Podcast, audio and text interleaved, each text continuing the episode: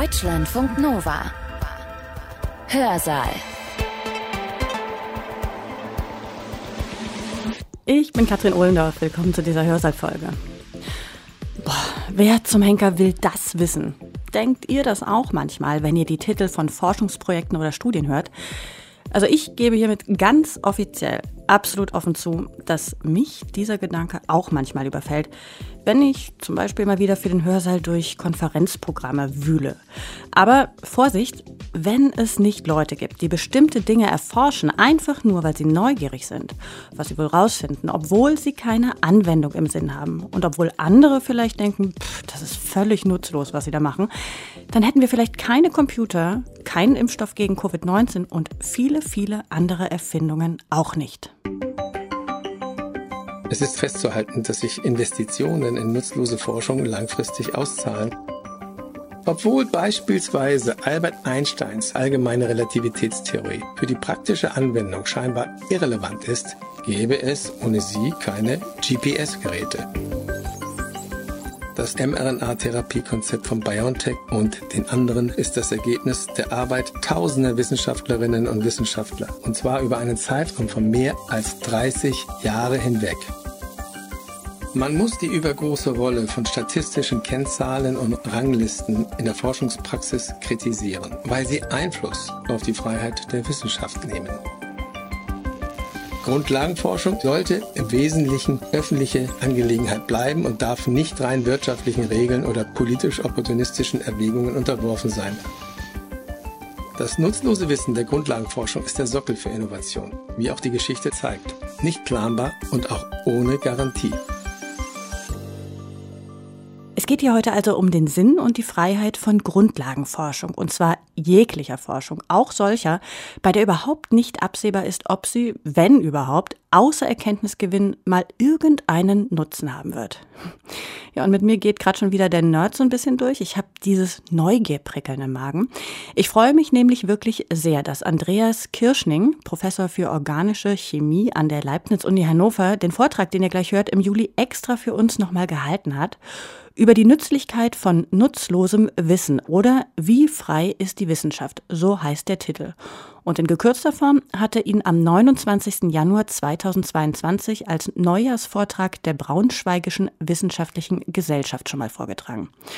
Ja, und ich freue mich deshalb so, weil ich dieses Plädoyer für die Grundlagenforschung wichtig finde. Es erinnert daran, warum freie Forschung allein zur Wissensvermehrung so wichtig ist. Und Kirschning bringt auch tolle Beispiele mit, Geschichten von Forscherinnen und Forschern aus der Vergangenheit und aus der Gegenwart.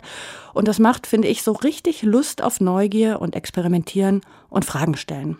Ja, und ich hoffe, dass gerade die Schülerinnen und Schüler unter euch und frisch gebackenen Studierenden vielleicht sich hier zum Schuljahres- bzw. Semesterstart mal wieder so einen kleinen Motivationskick abholen können und auch so ein bisschen anstecken lassen vom Entdeckergeist, der hier gleich aufkommt. Andreas Kirschning für euch. Dieser Vortrag wäre nicht denkbar ohne wiederkehrende, inspirierende Gespräche mit Kollegen Helmut Schwarz von der Technischen Universität Berlin. Er war von 2008 bis 2017 Präsident der Alexander von Humboldt Stiftung und seine Essays bzw. als Kommentare angelegten Artikel zum Wesen und der Stellung der Wissenschaften in der Gesellschaft ermunterten mich, das gewählte Thema aufzugreifen. Was wird uns in den nächsten etwa 40 Minuten erwarten? Ein flammendes Plädoyer für die Grundlagenforschung? Leibniz meets Humboldt? Gerne auch etwas über mRNA-Impfstoffe und die Turboentwicklung des neuen Therapiekonzepts? Nachdenkliche Betrachtungen über unser aller Erwartungen und Forderungen an die Wissenschaften? Viele Durchbrüche in der Forschung sind nicht planbar und können nicht geplant werden. Und nicht selten bringt die Leidenschaft von Einzelnen große Erkenntnisse hervor und stößt Entdeckungen an. Abraham Flexner war der erste Generalsekretär des Institute for Advanced Study in Princeton, einem im Jahr 1930 gegründeten unabhängigen Zentrum für theoretische Forschung und intellektuelle Untersuchungen. Es war auch die letzte Wirkungsstätte von Albert Einstein. Flexner verfasste im November 1939 einen Aufsatz zur Grundlagenforschung. Diesen betitelte er The Usefulness of Useless Knowledge. Dort beschrieb er, wie scheinbar zufällige von Neugier getriebene Experimente schließlich zu bedeutenden Erkenntnissen führen. Er argumentierte vehement gegen die Notwendigkeit der Nützlichkeit bei der Förderung von Forschung und der Vergabe von Mitteln. Der Artikel ist ein beredter Diskurs über den Nutzen und die Tugenden der Freiheit in der Grundlagenforschung. Ganz gemäß Flexners Leitgedanken bei der Gründung des Instituts.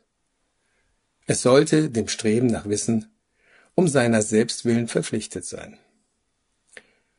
Erkenntnis entsteht, wenn intellektuelles Streben von den Zwängen konkreter Anwendungen und eng gesteckter Ziele befreit ist. Zitat Wissen muss vor Anwendung gehen. So beschrieb Max Planck es, und dies ist bis heute das Leitmotiv der Max-Planck-Gesellschaft geblieben. Die Konzentration auf die Grundlagenforschung, das kompromisslose Streben nach Exzellenz und die Einstellung der Allerbesten machen die MPG zu einer der renommiertesten Forschungseinrichtungen weltweit.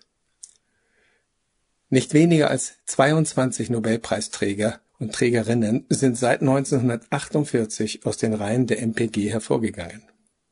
Im letzten Jahr alleine zwei.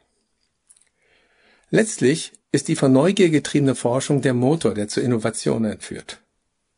Der Weg dorthin ist lang und kurvenreich. Abkürzungen sind nicht offensichtlich. Grundlagenforschung ist zeitaufwendig und teuer, und es fällt zunehmend schwer, ihre Sinnhaftigkeit der Öffentlichkeit dem Gesetzgeber und den Entscheidungsträgern in den Ministerien und der Wirtschaft zu erklären. Denn die heute vorherrschende Politik schaut auf den Wert der Forschung mit dem Blick der Nützlichkeit.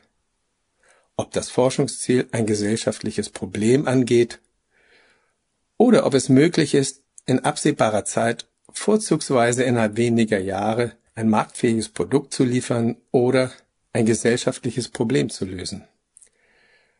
Die aktuelle Bundesregierung spricht hier von einem wünschenswerten, schnellen Impact.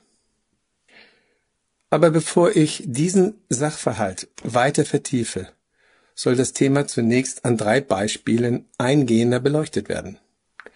Sie sind aktuell bzw. von historischer Bedeutung. Seit Mitte des letzten Jahrhunderts erleben wir pionierhaft durch Konrad Zuse und John von Neumann, aber auch anderen das Aufkommen elektronischer Rechenmaschinen. Sie sind die Vorläufer unserer digitalen Welt. Diese Welt wird in einem binären Zahlensystem dargestellt.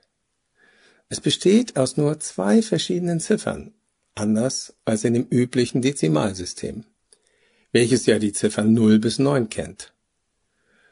Und dieses System, in dem zunächst alle Zahlen und heutzutage alle Informationen mit den Zeichen 0 und 1 oder im weiteren Sinne mit wahr und falsch ausgedrückt werden, hat unser Leben, unsere Gesellschaften und die Wirtschaft in jeder Hinsicht umgekrempelt.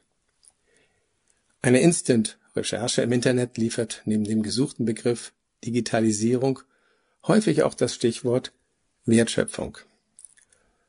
Wer würde also die Sinnhaftigkeit der digitalen Welt mit dem Binärcode als Grundlage hinterfragen wollen? Vor 320 Jahren im Vorfeld der Aufklärung, genauer im Jahre 1697, erläuterte Gottfried Wilhelm Leibniz, der zuweilen gerne als der letzte Universalgelehrte bezeichnet wird, in einem Neujahrsbrief dem Herzog Anton Ulrich von Wolfenbüttel das binäre Zahlensystem es fußt auf traditionellem philosophischen Gedankengut und die Eins als die Einheit oder das eine bezeichnet, während die Null oder Nullum das Nichts oder den Mangel der an Existenz beschreibt. In diesem Sinne, so Leibniz, könnte das binäre Zahlensystem, in dem alle Zahlen aus Null und Eins aufgebaut werden, als ein Sinnbild der göttlichen Schöpfung verstanden werden. Im Rahmen seiner ersten Publikation für die Académie des Sciences in Paris, einer der weltweit ältesten Einrichtungen zur Förderung wissenschaftlicher Forschung, thematisierte und erklärte Leibniz das binäre Zahlensystem. Interessanterweise verwies er damals darauf, dass das Binärsystem nicht für den Gebrauch im Alltag, sondern für wissenschaftliche Zwecke geeignet sei. Und damit seien ganz allgemein Strukturen leichter erkennbar und analysierbar. Leibniz hatte also vordergründig keine praktischen Anwendungen im Sinn. Der Engländer George Boole entwickelte etwa anderthalb Jahrhunderte nach Leibniz auf Basis des Binärsystems die Boolsche Algebra. Sie ist ein weiterer Meilenstein auf dem Weg zur Entstehung der modernen Informatik und führte schließlich zu dem ersten PC im Jahre 1974. Diese Algebra verallgemeinert die Eigenschaften der logischen Operatoren und oder nicht und stellt die Grundlage digitaler Elektronik in der Form der sogenannten Schaltalgebra dar. Sie wird heute in allen modernen Programmiersprachen genutzt. Wie sinnhaft war also dieses Leibnizsche Gedankenexperiment für die Menschen damals im Übergang von der Renaissance in die Epoche der Aufklärung? Eine semantische Frage. Es sei vollständigkeitshalber angemerkt, dass sich unabhängig von diesen europäischen Gedankenspielen auf dem Gebiet der binären Rechenweisen Zeichen finden, basierend auf einem Binärcode im Jing, einem chinesischen Text aus dem dritten Jahrtausend vor Christus, denn dort findet sich der Bezug zu der Dualität von Yin und Yang. Aber kommen wir nun zu einem zweiten, einem aktuelleren Thema, das uns dieses Mal nicht Jahrhunderte zurück in die Vergangenheit, also nicht in die Frühaufklärung katapultiert. Im Jahr 2020 wurde Emmanuel Charpentier, damals bereits geschäftsführende Direktorin der Max Planck Forschungsstelle für die Wissenschaft der Pathogene, mit der Karl-Friedrich-Gauß-Medaille geehrt und im gleichen Jahr erhielt sie zusammen mit ihrer Kollegin Jennifer Doudna den Nobelpreis für Chemie. Das CRISPR-Cas-System, wie zum Beispiel CRISPR-Cas9 oder plakative auch als Genschere bezeichnet, stellt ein adaptives Konzept zur Immunantwort dar. Vereinfacht gesagt handelt es sich um ein Paste-and-Cut-Werkzeug für Informationen. Es schützt die Prokaryoten, also Bakterien und Archäen, von Bakteriophagen. Zum Verständnis. Bakteriophagen sind spezielle Viren, die Bakterien befallen. Und die genannten molekularen Scheren spalten die Nukleinsäuren eindringender Viren und so schützen sie Prokaryoten sich vor Virusinfektionen. Aber bevor es weitergeht, soll an dieser Stelle kurz auf Nukleinsäuren geschaut werden. DNA und RNA oder DNS und RNS sind hier die wichtigsten zu benennenden Vertreter. Sie sind molekulare Daten bzw. Informationsträger, wobei Informationspakete in Genen organisiert sind. RNA dient aber auch als Übersetzer dieser Informationen in Hardware. Im biologischen Sinne kann man Proteine oder im alltäglichen Sprachgebrauch auch Eiweiße genannt als Hardware bezeichnen. Denn diese sind ja für uns im physischen und plastischen Sinne erfassbar, sowie das Frühstücksei. Nukleinsäuren, speziell RNAs, agieren dabei ähnlich wie ein Computerprogramm, das Roboter so leitet und dirigiert, dass auf einem Fließband schließlich ein Fahrzeug, also eine Hardware, entsteht. Nukleinsäuren werden uns im Verlaufe dieses Vortrags aber noch häufiger begegnen. Doch nun zurück zur Genschere. Die Verwendung von CRISPR-Cas9 zum Editieren von Genen, also molekularbiologischen Informationen, rückte im Jahr 2012, also acht Jahre vor der Ehrung durch den Nobelpreis, ins Rampenlicht. Denn George Church, Jennifer Doudna, Emmanuel Charpentier und Feng Chang nutzten es erstmals als Werkzeug zur Veränderung gezielter Regionen von Genomen CRISPR-Cas, ich erwähnte es, funktioniert wie ein Cut-and-Paste-Werkzeug zur Veränderung von Genomen, der Gesamtheit aller Gene. Durch die Entwicklung einer Leit-RNA, die auf eine bestimmte Region im Genom abzielt. Als DNA-Editing-Werkzeug kann CRISPR-Cas9 isolierte Informationseinheiten, also Gene entfernen oder neue Gene einfügen sowie Gene ausschalten oder aktivieren das ist in der Tat seine natürliche Funktion in Bakterien, wenn diese sich vor eindringenden Viren schützen. Nun wurden diese grundlegenden Erkenntnisse zu einer neuen Technologie implementiert, zum Beispiel in der Biotechnologie und der biomedizinischen Forschung, insbesondere für Erbkrankheiten wie Mukoviszidose oder Sichelzellenanämie, aber auch für Krebs- und Infektionskrankheiten und schließlich für neue landwirtschaftliche Anwendungen. Denn in den letzten Jahren wurde das Cas9-System auch auf Epigenomeditierung ausgeweitet, worauf ich hier aber nicht genauer eingehen möchte. Der Markt für CRISPR-Technologien beziffert sich für das Jahr 2021 auf 2,1 Milliarden US-Dollar und die geschätzte Umsatzprognose für das Jahr 2028 liegt derzeit bei etwa 7,4 Milliarden US-Dollar. In der Tat kann der Beginn der Grundlagenforschung an CRISPRs, diese sich wiederholenden DNA-Sequenzen in Bakterien und Archäen, auf das Jahr 1987 datiert werden. Denn damals entdeckte das Team um den japanischen Wissenschaftler Yujizumi Ishino diese erstmals in dem Bakterium E. coli. Die Funktion und biologische Bedeutung dieser Sequenz blieb aber ein Rätsel. 1993 entdeckten Forscher unter der Leitung von J. D. van Emden in den Niederlanden, dass verschiedene Stämme von Mycobacterium tuberculosis, also dem Tuberkuloseerreger, unterschiedliche solcher Spacer-Sequenzen zwischen den DNA-Wiederholungen enthalten. In der Folge wurden diese Sequenzen auch in mehreren weiteren bakteriellen und Genomen von Archeen identifiziert. Die Forscher Francisco Mojica und Chrétiensen waren dann die ersten, die diese Elemente als CRISPRs, also Clustered Regularly Interspaced Short Palindromic Repeats, bezeichneten. Anfang der 2000er Jahre wurden weitere wichtige Erkenntnisse gesammelt. Denn diese Spacer-Sequenzen ähneln solchen Sequenzen, die wir auch in Viren, gerade auch in Bakterien infizierenden Bakteriophagen finden. Das bedeutet, dass diese DNA-Sequenzen sowohl in Zellen wie auch in Viren homolog vorkommen. Ein sehr ungewöhnlicher Befund damals.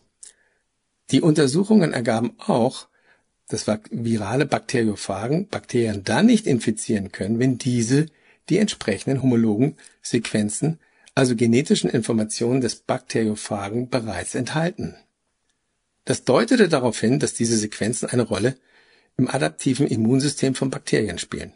Es wurde deshalb vorgeschlagen, dass diese Sequenzen wohl bei Infektionen früherer Generation aufgenommen und an die Nachkommen weitergegeben wurden. Eine Art vererbbares Gedächtnis gegen virale Infektionen. Der Zeitraum von 1987 bis 2012, eine Reise ins Ungewisse, gehörte also allein der Grundlagenforschung. Ein Vierteljahrhundert war die Forschung an CRISPRs also rein auf Erkenntnisgewinn ausgerichtet und erst dann öffnete sich das Feld in Richtung einer Technologie und erzeugte die Möglichkeit, nach praktischen Anwendungen zu suchen. Betrachten wir ein weiteres Beispiel. Das aktuellste, das ich heute vorstellen möchte. Eine Hoffnung für die Welt, jetzt und zukünftig. Eine einzige Freude für die Märkte und Börsen und schließlich auch ein Segen für die Stadtkämmerer von Mainz und Ida Oberstein. Es geht wie eben schon ein weiteres Mal um Nukleinsäuren, speziell um die mRNA oder auch Botenribonukleinsäure genannt. Das mRNA-Impf- und Wirkstoffkonzept verließ in den Jahren 2019 und 2020 endgültig den Elfenbeinturm. BioNTech steht beispielhaft für weitere Biotech-Unternehmen und diese konnten in kurzer Zeit unter dem Zeitdruck der pandemischen Lage grandiose Entwicklungs- und Translationsleistungen vermelden. Die großen, klassischen Pharmaunternehmen, so Pfizer, fungierten dabei im Wesentlichen als Steigbügelpartner für Zulassung, Produktion und Vertrieb nur eine Schlagzeile von vielen zur mRNA-Technologie aus der Süddeutschen Zeitung vom 21. November 2021. Eiffelturm, Mondlandung, mRNA. Der Umsatz, den die Firmen BioNTech und Moderna mit den beiden Vakzinen erzielen, wird allein für das Jahr 2021 auf mehr als 50 Milliarden US-Dollar beziffert. Worauf basiert das Konzept mRNA oder Messenger-RNA oder auch Boten-RNA genannt als Impf- bzw. Therapiekonzept zu nutzen? mRNA dient auch hierbei als eine Art Software bzw. Bauanleitung für Proteine. Diese Bauanleitung kann für die Erzeugung eines Schlüsselproteins, zum Beispiel für das in der Außenhülle von Coronaviren anzutreffende Spike-Protein kodieren, auf das unser Immunsystem reagiert. Die Immunantwort oder das Gegenwehrkonzept wird von unserem Körper gestartet, obwohl dieses Protein ja gar nicht Teil eines vollständigen Virus ist. Wo wird nun dieses Spike-Protein produziert? Unser Körper selbst dient als Produktionsstätte und die mRNA-Impfung liefert unseren Zellen diese Bauanleitung. Seine Produktion wird eingeleitet und im Folgenden wird unserem Immunsystem das virale, aber nicht pathogene Spike-Protein präsentiert. In diesem Zusammenhang lernte die Öffentlichkeit zwei bemerkenswerte Persönlichkeiten kennen, die für die Firma BioNTech stehen, den Mediziner Ugur Shahin und die molekulare Medizinerin Özlem Türeci. Beide sind habilitierte Grundlagenforschende, die sich entschieden, durch Ausgründung einer Firma ihre grundlagenorientierte Forschung in die Anwendung zu überführen. Beide stehen für den Erfolg der Technologie in Deutschland zumindest in der Öffentlichkeit. Und so ist es nur gerechtfertigt, dass sie diverse Wissenschafts- und Innovationspreise erhalten. Aber diese Preise benennen neben Ugo Shahin und Özlem Türeci noch einen dritten Namen. Die ungarisch-amerikanische Biochemikerin Katalin Kariko, derzeit Vizepräsidentin bei BioNTech. Ihr Lebenslauf erscheint im Lichte des heute behandelten Themas wert, näher betrachtet zu werden. Ich beginne mit ihrer Auswanderung aus Ungarn nach Philadelphia in den USA im Jahre 1985, als sie ein Angebot auf eine wissenschaftliche Stelle an die Temple University annahm. Beginnend im Jahr 1990 wurden mRNA-Therapieförderanträge durchweg abgelehnt. Mit geringsten Mitteln und Ressourcen forschend, kein Glück beim Einwerben von Drittmitteln, verschlechterte sich ihre Situation im Jahre 1995 als die Universität sie vor die Wahl stellte. Entweder verlässt sie die Universität oder sie wird eine Degradierung samt Gehaltskürzung hinnehmen müssen. Sie entschied sich zu bleiben, ihre Forschung unter prekären Bedingungen nun als Postdoktorandin fortzusetzen, mit reduzierten Hoffnungen auf eine führende akademische Karriere. Im Jahr 1997 wechselte Katalin Carico in das Laboratorium des Molekularbiologen Drew Weissman an die University of Pennsylvania. Dort fand sie bessere Rahmenbedingungen für ihre Forschung an der mRNA vor. Injektionen von im Labor erzeugter, also synthetischer mRNA löste in Mäusen massive Entzündungsreaktionen aus. Es wurde deutlich, dass die mRNA eine Reihe von Immunsensoren aktiviert, die als sogenannte Toll-like-Rezeptoren bekannt sind und die sozusagen als erste Verteidigungslinie auf Gefahrensignale von Krankheitserregern reagieren. An diesem Punkt hätten viele Wissenschaftler und Wissenschaftlerinnen hingeschmissen. Wie konnte diese massive und fundamentale Antwort des Immunsystems nur ausgehebelt werden. Wie kann die Barriere umschifft werden? Es mussten grundsätzlich neue Ideen und Hypothesen her. Ihre weiteren Forschungen fokussierten deshalb auf chemische Veränderungen der Einzelbausteine der natürlichen mRNA, ohne dass die biologische Bedeutung oder Rolle der mRNA verloren gehen durfte. Der in den Nukleinsäuren verborgene Informationsgehalt manifestiert sich allerdings nicht in Form eines Binärcodes, wie eingangs dieses Vortrags beschrieben, sondern in vier sogenannten Nukleobasen. In der RNA sind dieses Adenin A, Cytosin C, Guanosin G und Uracil U. Die molekularen Buchstaben sind also A, C, G und U. Der Austausch der Nukleobase Uracil durch Pseudouracil, einer unüblichen und stabilen Form des Buchstabens U, in den entsprechenden Nukleotidbausteinen führte zum Durchbruch. Katalin Carico überführte dabei den Buchstaben U, so könnte man sagen, in ein Ü. Es änderte sich nicht die Bedeutung des Wortes, sondern lediglich der Dialekt. Es vergingen aber fast acht Jahre, acht Jahre, bis im Jahr 2005 diese neuen Erkenntnisse sich als so sattelfest bestätigt hatten, dass diese in der Zeitschrift Immunity publiziert wurden. Der Output an Publikationen war also zahlenmäßig gering. Unabhängig davon und bis heute noch immer nicht selbstverständlich in der Grundlagenforschung, meldeten Carico und Weissman ihren wissenschaftlichen Durchbruch zum Patent an. Zwecks schneller Monetarisierung entschied sich die Universität in Pennsylvania schon bald für die Vergabe einer exklusiven Lizenz des Patents an den Laborlieferanten CellScript und zwar für eine Summe von 300.000 US-Dollar. Wie wir heute wissen, würde dieses kleine Unternehmen später Hunderte von Millionen Dollar an Unterlizenzgebühren von Moderna und BioNTech erhalten. Denn das Tübinger Unternehmen CureVac, der erste Biotech-Player in dem Geschäft, bereits im Jahre 2000 gegründet, verfolgte eine eigene Strategie, um die Immunreaktion des Körpers gegen mRNA abzumildern. Das Unternehmen entschied sich nicht auf den Buchstaben Ü zu wechseln, sondern sie passten die genetischen Sequenzen der mRNA so an, dass die Menge an Uridin, also dem Buchstaben U in Impfstoffen, minimiert wird. Wie wir wissen, ist diese Strategie bis heute noch kein kommerzieller Erfolg beschieden. Trotz dieses Durchbruchs baute sich eine weitere fundamentale Hürde auf. Denn es stellte sich die Frage, wie die mRNA geschützt und gleichzeitig in die Zelle gelangen kann, um dort die Produktion des Zielproteins, im Falle von SARS-CoV-2 des Spike-Proteins, zu starten.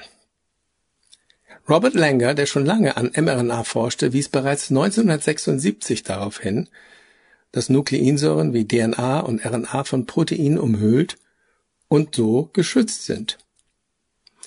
Er schlug vor, entsprechend eine synthetische Hülle zu entwickeln, die als Transportgefäß dient. Aus diesem sollten sich Nukleinsäuren freisetzen lassen, ohne dabei eine entzündliche Reaktion hervorzurufen. Für diese These erntete er damals viel Kritik.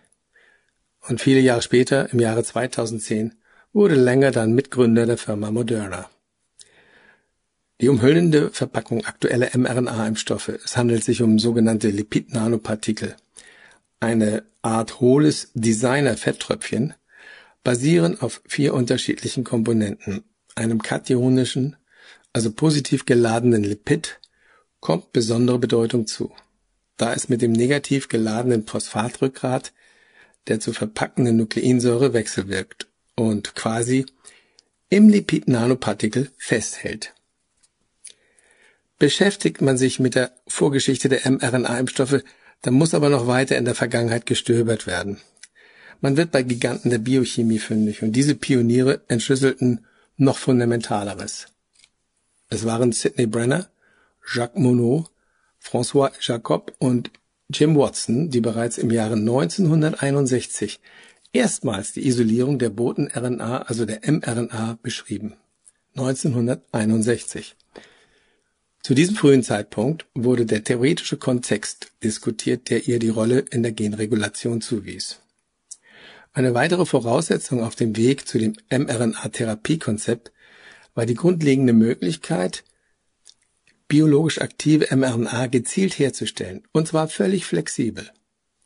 Dieses gelang Paul Creek und Douglas Melton im Jahre 1984, und zwar an der Harvard University in Cambridge, Massachusetts.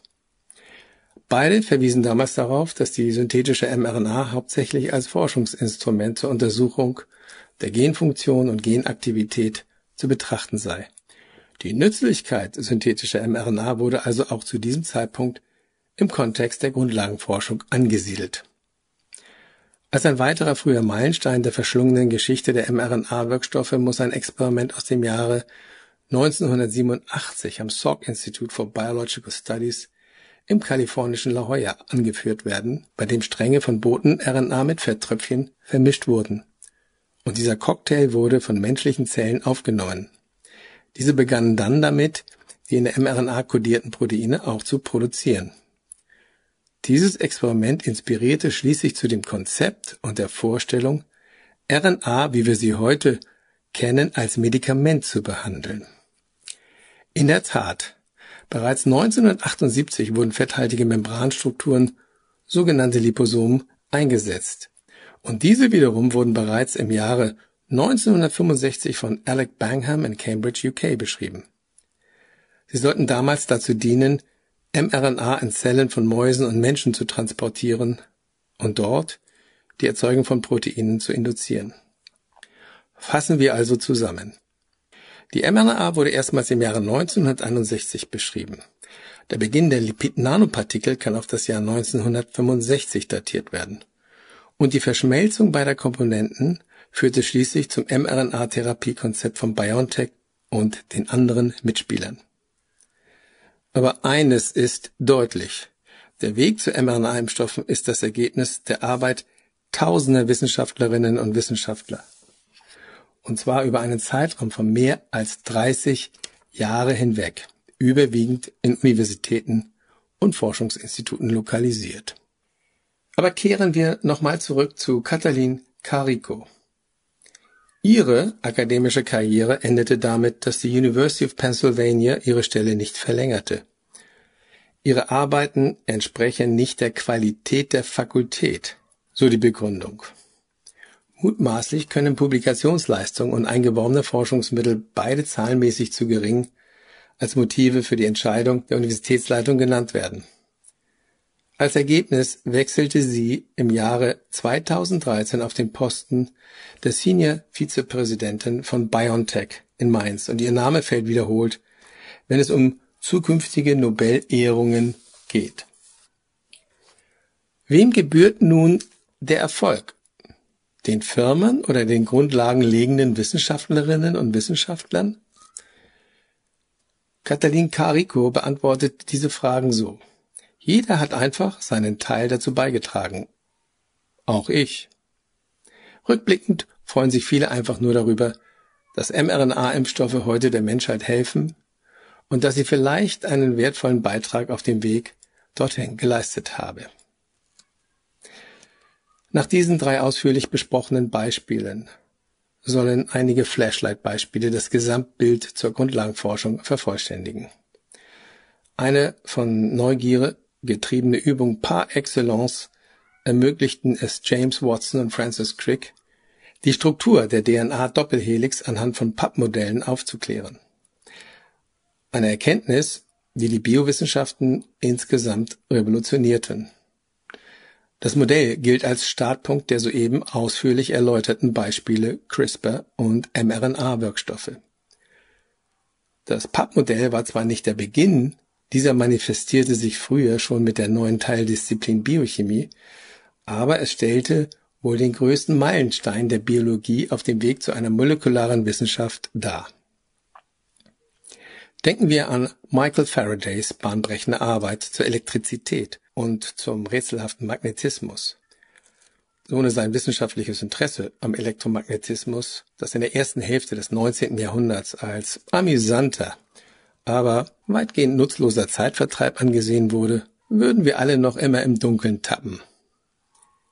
Faraday antwortete dem damaligen britischen Premierminister William Gladstone auf die Frage, ob seine mit öffentlichen Mitteln finanzierten Forschungen zur Elektrizität jemals von Nutzen sein würden, ganz kühl. Eines Tages, Sir, werden Sie sie vielleicht besteuern. Gladstone erlebte den Aufstieg der Elektroindustrie nicht mehr und profitiert auch nicht mehr von den daraus resultierenden Steuereinnahmen. Es ist aber doch festzuhalten, dass sich Investitionen in nutzlose Forschung langfristig auszahlen und enorm sein können. Obwohl beispielsweise Albert Einsteins schwer verständliche, fast esoterische allgemeine Relativitätstheorie für die praktische Anwendung scheinbar irrelevant ist, gäbe es ohne sie keine GPS-Geräte. Es waren die scheinbar zufälligen Versuche, so nannte es Wilhelm Konrad Röntgen, die zur Entdeckung der gleichnamigen Strahlen führten und bemerkenswerterweise wurden die ersten Laser als eine Lösung auf der Suche nach einem Problem beschrieben, nicht als eine Lösung eines Problems. In ähnlicher Weise wurde Paul Giracs Vorhersage der Antimaterie, hierzu zählt das Positron, aus dem Jahr 1927 damals als völlig nutzlose Kuriosität mit geringer, wenn überhaupt praktischer Bedeutung angesehen.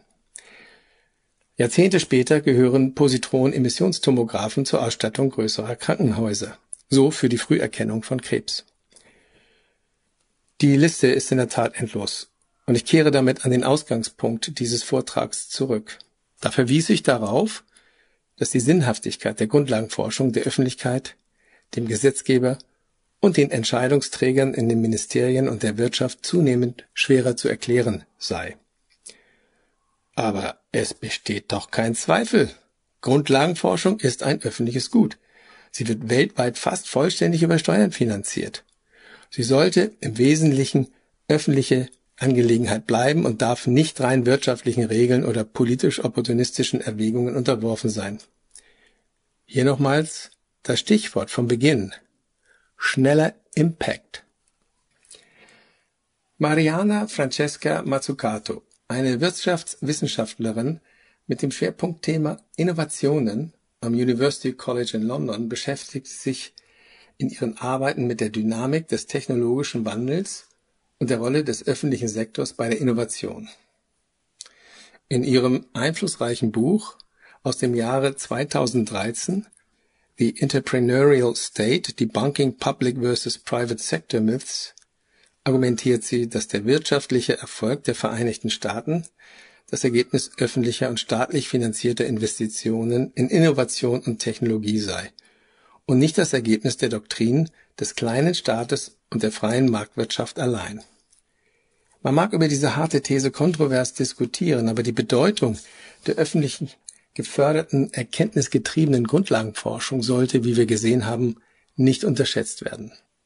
Aber für Verwaltungseinrichtungen und natürlich auch für die Börsen offenbart sich die Grundlagenforschung als allzu schwer fass und planbar. Man sollte sie einhegen und Erfolg digitalisiert messbar machen. Durch sogenannte Deliveries, Milestones, Work Packages. Leider ein globaler Trend, der, dank des beschriebenen Binärcodes, alle Bereiche des Lebens erfasst.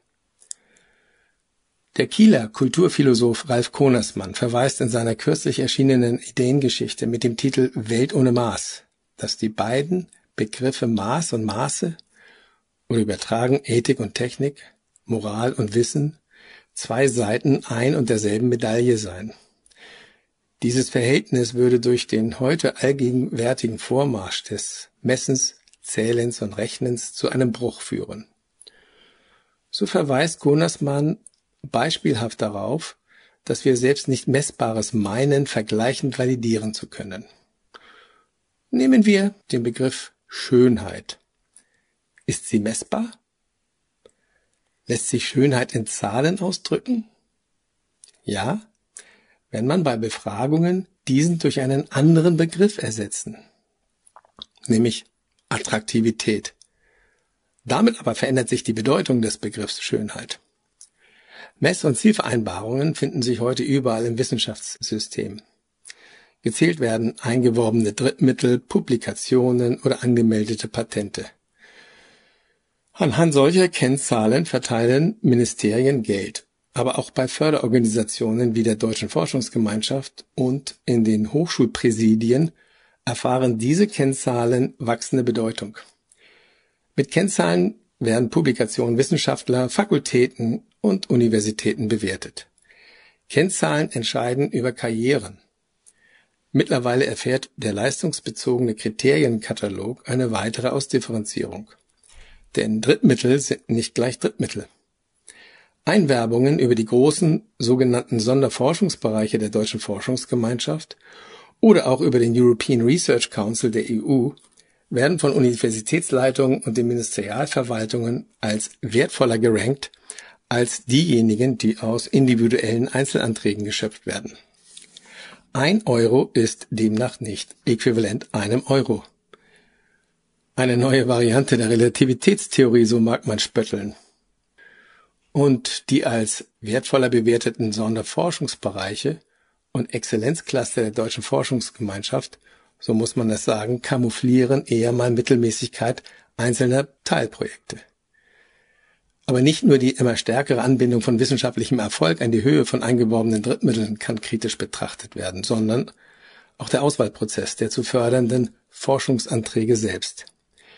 In ihrem Artikel aus dem Jahr 2016 verfolgen Ferrick Fang, University of Washington in Seattle, und Arturo Casadeval, Johns Hopkins, Baltimore, eine ungewöhnliche Idee. Forschungsgelder sollten auf der Grundlage einer modifizierten Lotterie vergeben werden. Sie schlagen vor, aus einer ersten durch Peer-Review-Ermittlung gesammelten Liste der verdienstvollsten Forschungsanträge die finale Entscheidung der zu fördernden Anträge per Losverfahren vorzunehmen. Das ist zugegeben ein ungewöhnlicher Vorschlag, der ebenfalls dem Zählen und dem Ranking verfallenen System zuwiderläuft. Wir waren nun bei Forschungsförderungsmitteln angekommen. Wenden wir uns nun an das wissenschaftliche Publikationswesen. Wissenschaftliche Zeitschriften weisen einen sogenannten Journal Impact Factor aus, der ihre Reputation ausdrückt. Impact-Faktoren geben an, wie häufig eine Publikation in einem besagten wissenschaftlichen Journal, üblicherweise innerhalb der ersten zwei Jahre nach ihrer Veröffentlichung, im Durchschnitt zitiert wurden. Das hat Einfluss auf die Wahl von Forschungsthemen. Denn Viele Publikationen machen sich gut im Lebenslauf, aber viele Publikationen in hochrangigen oder High-Impact-Journalen sind um ein Vielfaches besser.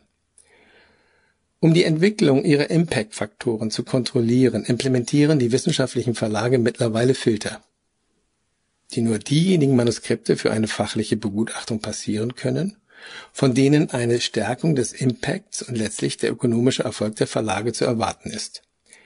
Dieses geschieht per vorgeschalteter Prüfung durch künstliche Intelligenz, die mit algorithmischem Blick das Manuskript eingangs scannt. Der kritische und kontroverse Dialog zwischen Wissenschaftlern und Wissenschaftlerinnen wird dadurch gestört, nämlich die gegenseitige Bewertung. Ist KI intelligent? Ich kann mich irren, aber basiert sie nicht auf einer statistischen Analyse dessen, was bekannt ist und der Verarbeitung neuer Daten? Um festzustellen, wo diese in die Wissensbasis passen? Für die Verlage bedeutet das, dass Artikel, die in das aktuelle Schema dessen passen, was interessant ist und wahrscheinlich häufig zitiert werden wird, vorrangig behandelt werden. Und so werden neue Ergebnisse aus der explorativen Grundlagenforschung nicht als potenziell interessant eingestuft, jedenfalls nicht immer. Die erste Beschreibung von CRISPR-Sequenzen durch die japanische Gruppe von Yujizumi Ishino, ich erwähnte es, erschien im Journal of Bacteriology, und zwar im Jahre 1987. Ein Journal, das in den letzten Jahren einen wenig berauschenden Impact-Faktor von 3.1 aufwies. Es handelte sich eben um wenig spektakuläre Ergebnisse. Also im Sinne dieses Vortrags um nutzloses Wissen. Das in kurzer Zeit hochzitierfähige betrifft also vornehmlich Themen, die bereits zur Mode geworden. Man muss die übergroße Rolle von statistischen Kennzahlen und Ranglisten in der Forschungspraxis kritisieren, weil sie Einfluss auf die Freiheit der Wissenschaft nehmen. Denn diese Zahlen setzen oftmals unerwünschte Anreize, besonders fatal bei jungen Forscherinnen und Forschern. Sie stecken in einem Korsett aus formalen Messwerten, in universitären Berufungsverfahren geht es zunehmend nur noch um Publikations- und Drittmittelleistungen. Die Lehre ist Beiwerk. Also sollte man in jungen Jahren besser Forschungsthemen wählen, die hohe Drittmittel und schnelle Aufmerksamkeit per Zitationen versprechen. Also besser nicht zu exotisch oder risikoreich. Helmut Schwarz, Präsident der Alexander von Humboldt Stiftung von 2008 bis 2017, sorgt sich hierbei besonders um den Nachwuchs, wenn er schreibt, Junge Wissenschaftlerinnen und Wissenschaftler brauchen Freiräume, um ihrem Wissensdrang nachzugehen und sich und ihre Ideen zu erproben. Zu viel Kontrolle und zu viele Einschränkungen sind fatal. Denn gerade junge Menschen sind voller Enthusiasmus, eine Leidenschaft, die sich zu einer echten Liebe zur Forschung, auch zur Grundlagenforschung entwickeln kann. Und weiter? Diese jungen Talente müssen in einem kreativen Umfeld gefördert werden. Sie und ihr Potenzial allein anhand bibliometrischer Daten oder der Höhe der eingeworbenen Forschungsgelder zu beurteilen, ist unsinnig, denn solche numerischen Indikatoren erfassen nicht die Kreativität und Originalität der Arbeit einer Person. Ich erinnere in diesem Zusammenhang nochmal an Katalin Carico und ihr Schicksal als Wissenschaftlerin.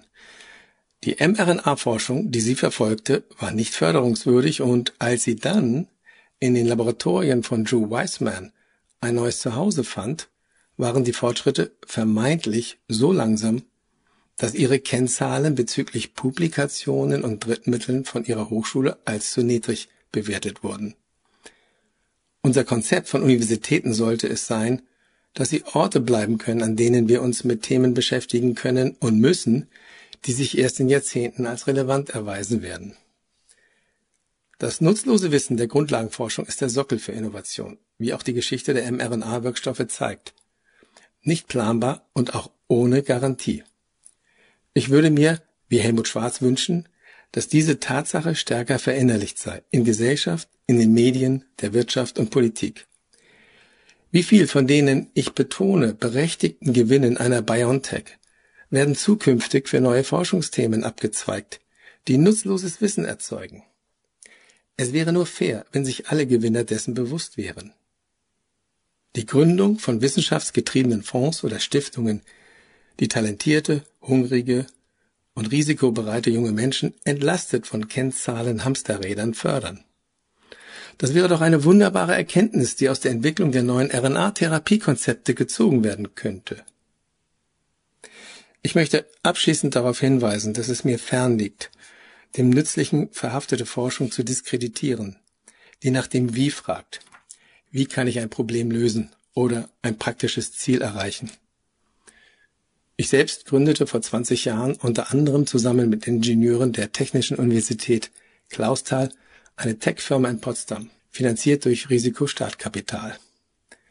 Ich plädiere aber nachdrücklich für die Bedeutung und Freiheit einer Wissenschaft, die auch nach dem Warum fragt, nach Erkenntnis sucht und zunächst nur verstehen will und der man Sackgassen und Nutzlosigkeit zubilligt.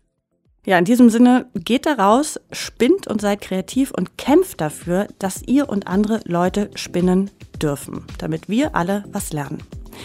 Andreas Kirschning war das, Professor für organische Chemie an der Leibniz-Uni Hannover, mit einer, ja, ich würde mal sagen, Ode an nutzloses Wissen oder scheinbar nutzloses Wissen.